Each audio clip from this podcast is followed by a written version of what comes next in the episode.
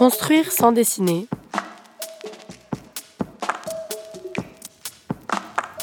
Un mémoire de Gaëtan Brochier. Et donc j'ai cru que l'architecture c'était ça.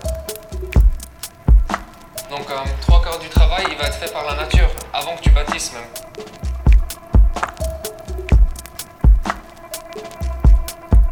Celui qui part habiter n'importe où n'est en fait accueilli nulle part. Il cherche pourtant un lieu où retrouver une identité, que personne ne lui reconnaît plus vraiment. Et ce que l'on appelle l'identité, c'est ce qu'il considère comme sa dignité, autrement dit, l'image de lui-même qui peut encore avoir une quelconque valeur à ses yeux.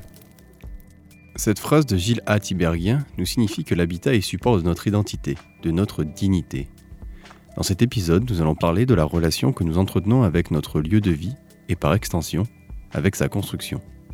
Nous allons découvrir des manières originales d'aborder la construction, voir qu'un lieu de vie agréable démarre par le bien-être sur le chantier, et enfin les techniques culinaires des ouvriers du bâtiment, mélangeant viande et isolant bitumineux.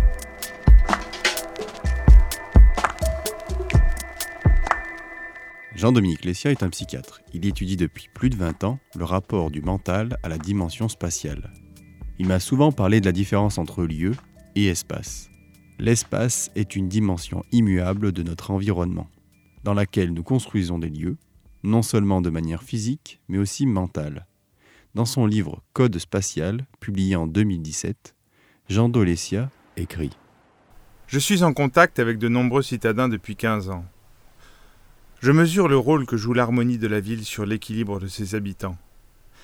La santé n'est pas seulement la maladie, l'hôpital, mais aussi le respect des équilibres organiques des individus et de leur milieu de vie. Au cours d'un entretien, il me donne un exemple. Un patient que je voyais de temps en temps, que j'allais chez lui, parce qu'il sortait jamais. Il sortait pour aller chercher son certificat de bien-être social, son argent, et pour euh, faire quelques courses. Et euh, pas de télé, pas de radio, c'est assez spécial. Mais euh, il y a une petite pièce qui devait faire, je sais pas moi, enfin, ce, truc-là, quoi. Mais avec dans cette pièce, si tu veux, des, le tapis qui était. On voyait des trajets sur le tapis. Où il allait du lit à la salle de bain, c'est-à-dire qu'il faisait systématiquement le même trajet. Je trouvais ça extraordinaire qu'il arrive à reconstituer à l'intérieur même de ce lieu qui était minuscule ce que font les prisonniers et cellules. C'est-à-dire qu'il se constitue tout un espèce d'univers, quoi. Euh, avec justement, quand tu dis des habitudes, euh, c'est-à-dire une façon d'échapper à la rigueur du lieu finalement. remettre des frontières. Remettre des frontières, c'est ça, remettre des frontières, etc. Ils reprennent le contrôle en fait. Oui, c'est-à-dire qu'ils. Parce que le, être condamné au lieu, au lieu dans son absolu, c'est effectivement quelque chose d'excessif.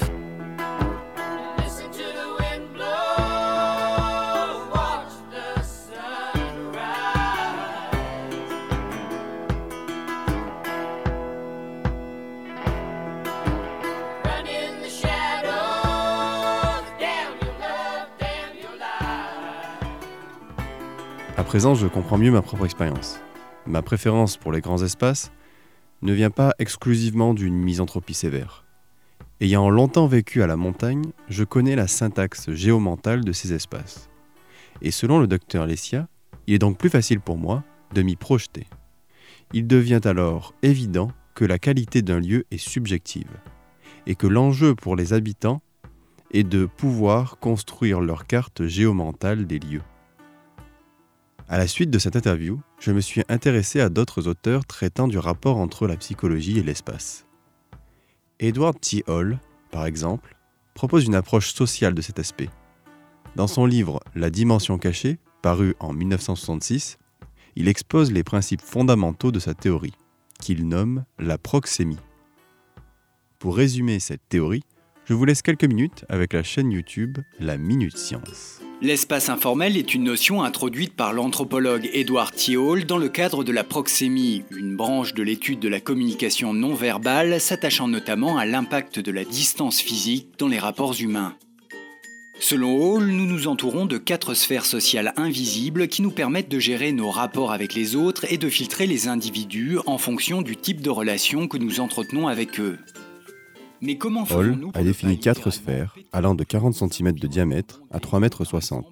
Il les nomme ainsi la sphère intime, où ne sont tolérés que nos proches, la sphère personnelle, pour les amis et les connaissances, la sphère sociale, pour interagir avec des inconnus, et enfin, la sphère publique, pour le monde qui nous entoure.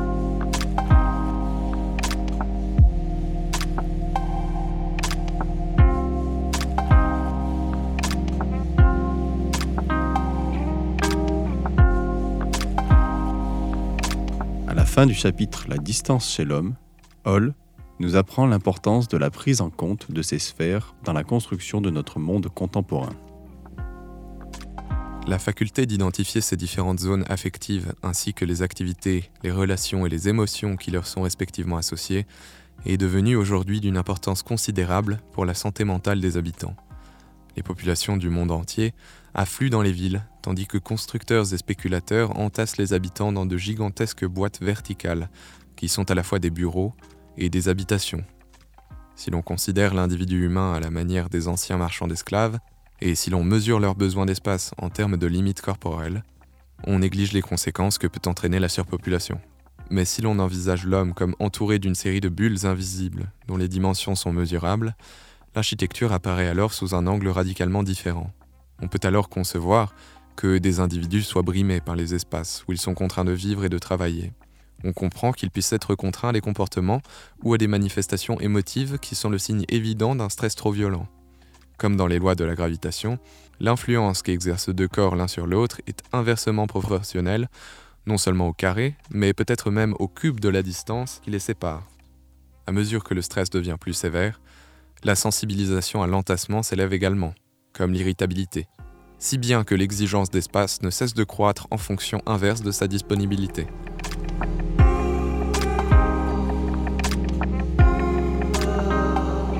Dans cet extrait, Edward T. Hall nous parle des conséquences de la surpopulation des villes sur notre stress et notre désir d'espace. Il nous dépeint alors deux approches de l'architecture. D'un côté, l'architecture que nous appellerons spéculative, où les besoins de l'habitant sont calculés, quantifiés, en termes de limites corporelles. L'optimisation spatiale et commerciale est ici prioritaire. De l'autre, l'architecture que nous appellerons proxémique, qui prendrait en compte la proxémie, où les besoins de l'habitant sont mesurables à l'aide de bulles, associés à des émotions, mais ne sont pas traités telles des limites corporelles. On comprend dans cet extrait que Hall soutient une architecture proxémique, tenant compte de ses répercussions émotionnelles sur les habitants, et l'architecture est un élément primordial du bien-être de la société. L'architecture proxémique n'a jamais été théorisée, mais d'autres courants dans l'histoire peuvent s'en approcher. L'architecte, par l'ordonnance des formes, réalise un ordre qui est une pure création de son esprit. Par les formes, il affecte intensivement nos sens, provoquant des émotions plastiques. Par les rapports qu'il crée, il éveille en nous des résonances profondes. Il nous donne la mesure d'un ordre qu'on sent en accord avec celui du monde. Il détermine des mouvements divers de notre esprit et de notre cœur. C'est alors que nous ressentons la beauté. Voilà une définition de l'architecture faite par France Culture en 1995. Elle me semble bien éloignée de ce que j'avais pu découvrir avec Monsieur Hall. En effet, j'ai l'impression que ce discours est fondé sur l'esthétique et l'aspect extérieur du bâtiment, et non centré sur l'habitant et la prise en compte de ses besoins. Je me suis demandé si Hall, à l'époque de la sortie de la dimension cachée, avait influencé certains architectes. J'ai donc commencé à lire les numéros du magazine Architecture d'aujourd'hui du milieu des années 60. Et grâce à ce voyage dans le temps, je suis parvenu à retrouver dans le numéro de mai 1967 le terme d'architecture douce. Et voici ce que l'on dit. Dans le domaine de la petite construction en milieu urbain et surtout rural, la disparition des artisans, des petits entrepreneurs et des architectes artisans laisse totalement démunis des communes et des institutions devant des problèmes de design que des bureaux d'études et de grosses entreprises industrielles ne peuvent pas prendre en charge, étant donné le faible rendement financier de telles opérations. Il se crée ainsi tout un secteur marginal dans lequel de jeunes architectes commencent à intervenir avec des méthodes de travail qui empruntent beaucoup à l'architecture douce. Dans la mesure où l'un des objectifs de ces jeunes architectes consiste à effacer le plus possible le fossé entre la commande et le projet. Toute opération est immédiatement affectée d'une charge politique qui peut déboucher sur des actions de contestation beaucoup plus amples. J'ai trouvé ce magazine dans les archives du studio de documentation de l'ENSI, et je me suis laissé imaginer qu'un des jeunes architectes dont parle l'article aurait pu être Patrick Bouchin. Et que peut-être l'article que je lisais, il l'avait lu aussi, et qu'au moment où il créa l'école, il offrit son stock personnel de magazines. Dans ma tête, j'avais entre les mains le magazine qui avait inspiré Bouchin lorsqu'il avait 20 ans. Après quelques recherches, ce n'était pas le cas. Mais cette petite connivence avec Patrick Bouchin m'a fait m'intéresser à son travail. J'y retrouve cette volonté d'effacer au maximum le fossé entre la commande et le projet, caractéristique de l'architecture douce. Cet effacement du fossé commande-projet passe par une proximité entre l'habitant et le concepteur, mais aussi dans la participation de l'habitant dans les prises de décision tout au long du processus de conception et de construction. Cette façon de faire un projet Lucien et Simone Kroll l'ont éprouvé. La conception partagée et la participation citoyenne sont, dès les années 1960, la norme personnelle de cet architecte né en 1927 à Bruxelles et de sa femme, jardinière, coloriste et potière, née en 1928. Le couple a ainsi construit non pas tant pour qu'avec les gens. Par exemple, en 1970, leur est confiée la réalisation de 125 logements dans la ville de Cergy-Pontoise. Kroll déclara pas d'habitants, pas de plan. Cette sortie mémorable entraînant plus de 50 réunions avec les futurs habitants pour définir leur nouvelle vie. Patrick Bouchin, au micro de Mediapart, nous parle de ce type de projet, de ses avantages, mais aussi de ses limites. Oui, c'est la grande tromperie, disons, de la démocratie participative. C'est de faire croire, comme on sent que donc, le peuple est mécontent donc on, le reconsulte euh, entre les mandats électifs et on les fait parler. C'est-à-dire que c'est une démocratie bavarde. Pour moi, ça n'est pas une démocratie active. Et donc peut-être que là, il faudrait qu'on passe à une démocratie active, qui serait une démocratie qui ferait confiance donc à son citoyen pour lui redéléguer une fonction d'intérêt général. Donc, dans le cadre du logement, mettons, on peut penser que euh, les gens savent euh, ce que c'est que l'architecture. C'est l'art le plus usité tout le monde use de l'architecture, tout le monde a bricolé, voire même tout le monde a construit peut-être son logement, ou peut-être on est un ouvrier du bâtiment euh, au chômage et on habite un logement social qu'on aimerait bien transformer. Donc mon idée était de dire, et si on partait de la réalité de la demande, c'est-à-dire donc si on regardait la réalité, pourquoi détruit-on Et essayons de voir si, avec l'argent de la destruction, on ne pourrait pas faire un logement approprié. Alors vous savez que pour démolir un logement, il faut dépenser 40 000 euros, et pour en construire un autre, il faut 100 000 euros. Donc j'ai fait une expérience de dire, est-ce qu'avec les 40 000 euros, on pourrait euh, faire en sorte que ce soit de l'argent donné à son habitant, et que l'habitant transforme lui-même son logement?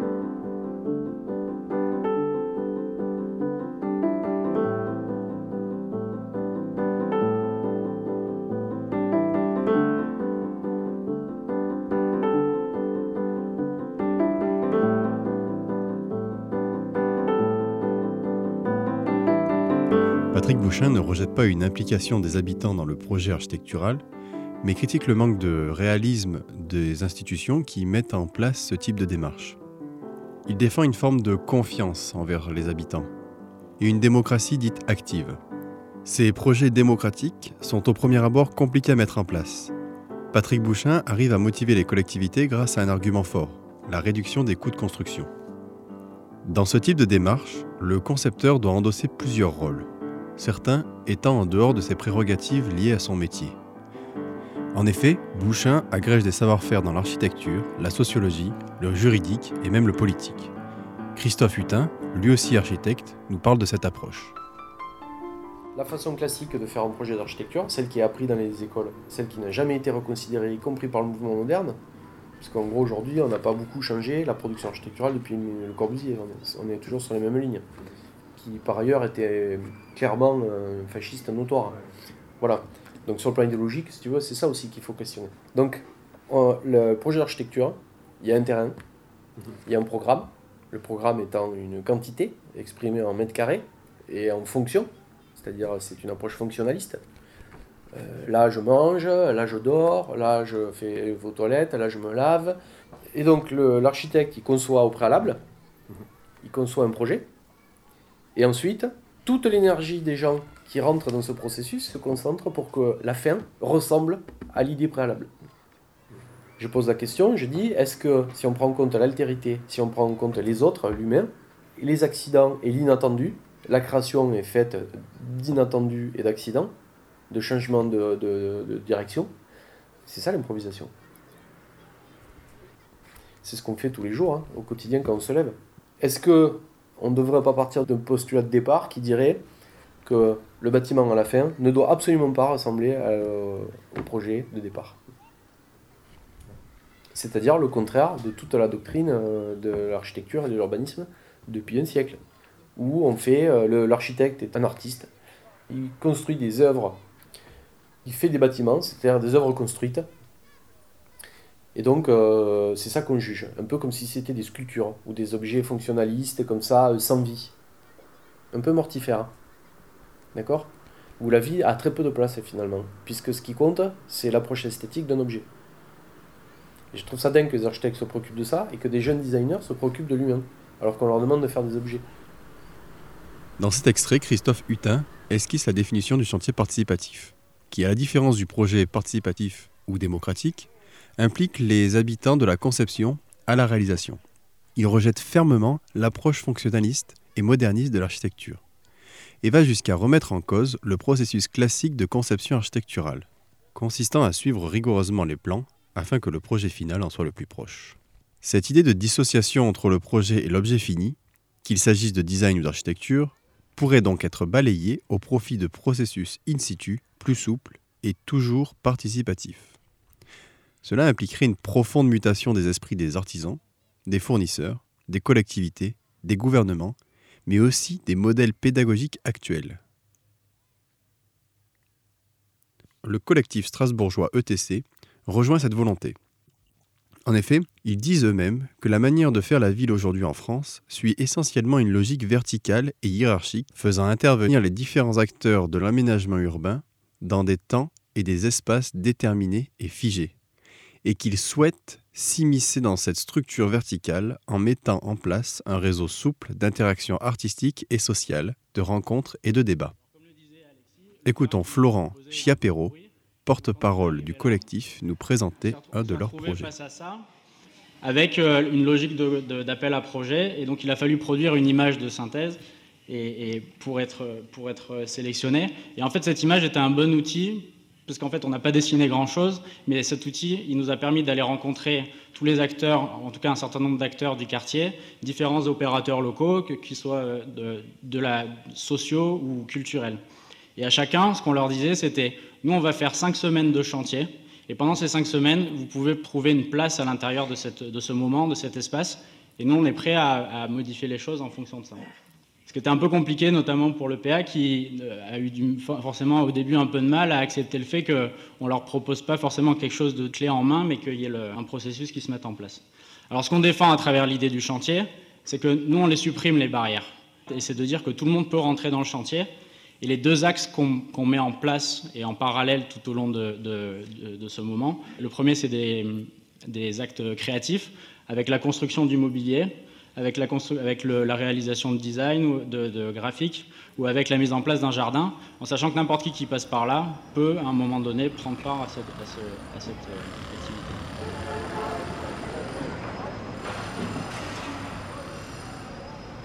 Le deuxième axe qu'on trouve important, c'est qu'en fait, on n'arrive pas forcément à mobiliser toutes les personnes sur, ces, sur ce genre de thématiques. Et donc on dit que c'est important de coupler ça avec une programmation culturelle, événementielle, et qui peut prendre différentes formes.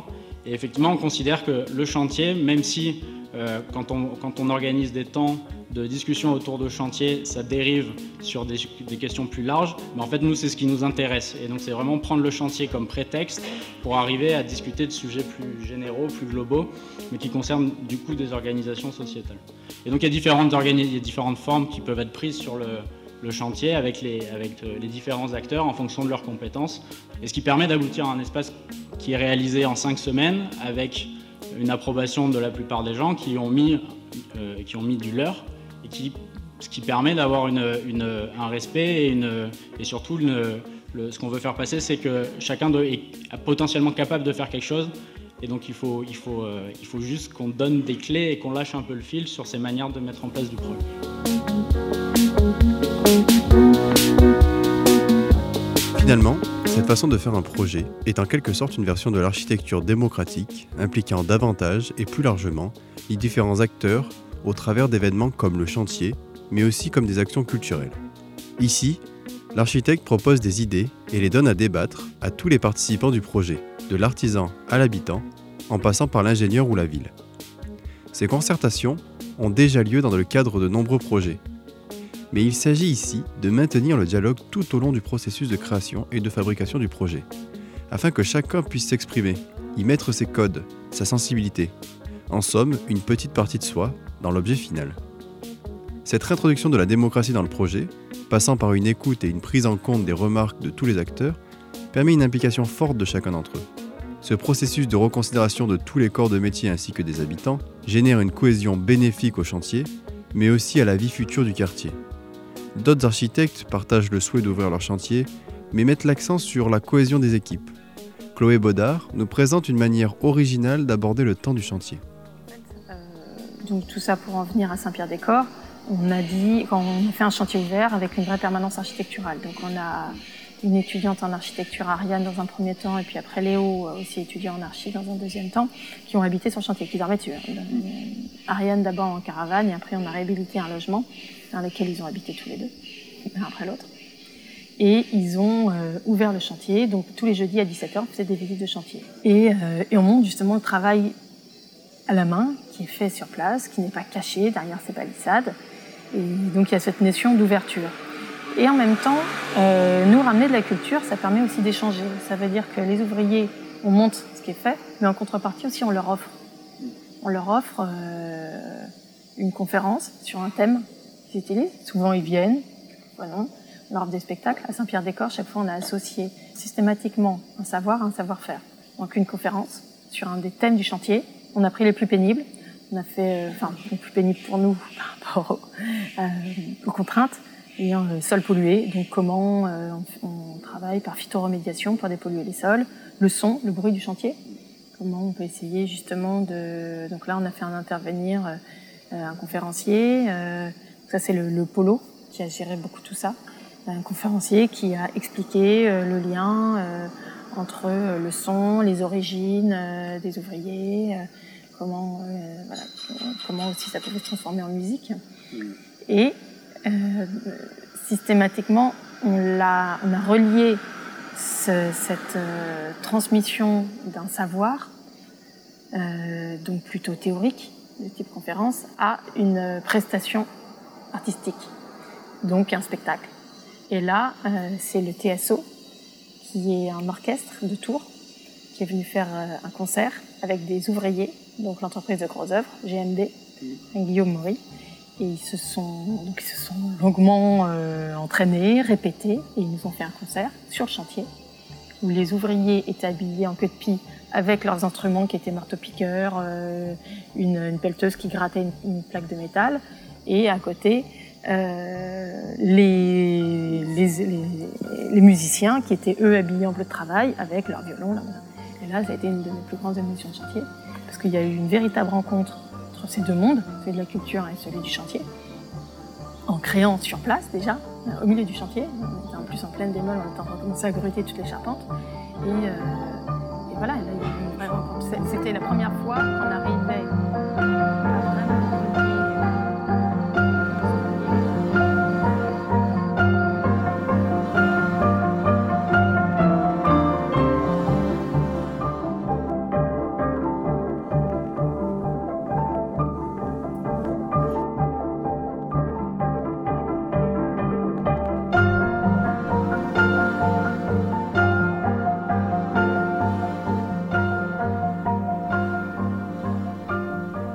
Chloé Baudard utilise la culture comme mortier afin de souder les équipes autour d'un projet commun. C'est ce qu'on appelle du team building dans le monde des startups. Le point fort de sa démarche, c'est la mise en valeur de la sphère ouvrière par les outils de la culture. Ces actions diverses entraînent un véritable partage. Et parfois, ce sont les entreprises du bâtiment qui portent l'initiative et souhaitent partager la culture ouvrière aux architectes. 10 ans. Et chaque fois, euh, Gigobitume, c'est aussi ce que nous, on a remplacé après par les apéros de chantier, si tu veux. En fait, Gigobitume, c'était un déjeuner tous ensemble qui permettait de récupérer les restes de, de bitume ou des étanchéités ou des, des routes euh, qui permettaient de faire cuire un gigot. Donc si tu veux, c'était vraiment euh, utiliser les restes pour se faire un déjeuner de chantier. Donc c'était une, voilà, cette notion de banquet que nous, on a remis euh, systématiquement, je sais pas, une fois par mois, où chacun a amené des choses, mais sans gigot bitume. Chaque fois que j'ai voulu le faire, on m'a dit ouais, ça coûte une fortune, c'est compliqué. Et donc l'entreprise de couverture étanchéité, la SMAC, nous a dit, eh ben moi, euh, ce que, ma participation, ça pourrait être faire un gigot bitume. Je fais, ah ouais, celui-là. là, on n'avait on avait pas coulé d'étanchéité. Donc, ils ont ramené le, bitume chaud dans des espèces de grosses caisses, là. Et avec euh, donc, le gigot euh, emballé. moi, j'avais jamais vu ça, donc je pensais que c'était un truc qui tournait, je sais pas quoi, je m'attendais. En fait, voilà, c'est des bouts de gigot qui sont emballés dans des mille couches d'aluminium qui cuisent dans un truc dégueulasse qui fait des bulles noires là, qui, qui est du bitume chaud quoi. Vous dit euh, aujourd'hui on essaie de manger bio, de faire gaffe, euh, local, machin truc, et on est en train juste de bouffer un truc cuit le plus cancérigène qui puisse être.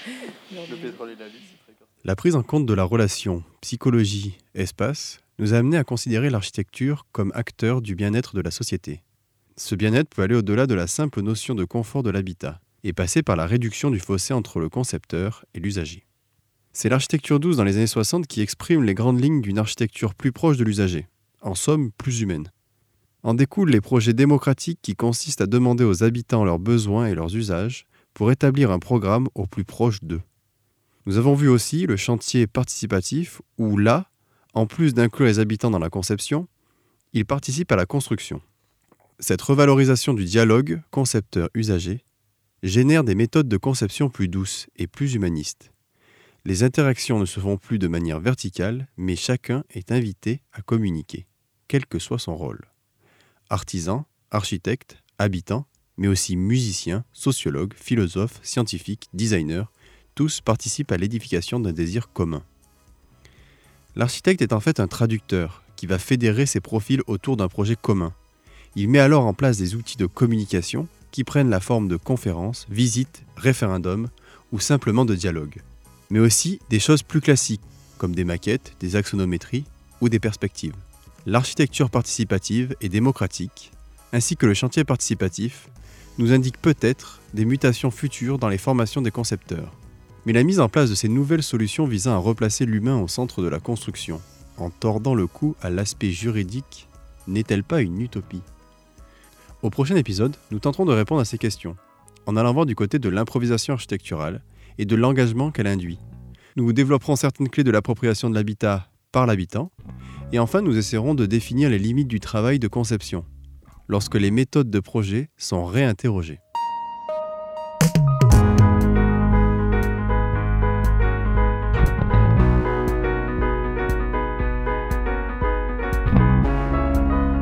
Construire sans dessiner un mémoire de Gaëtan Brochier.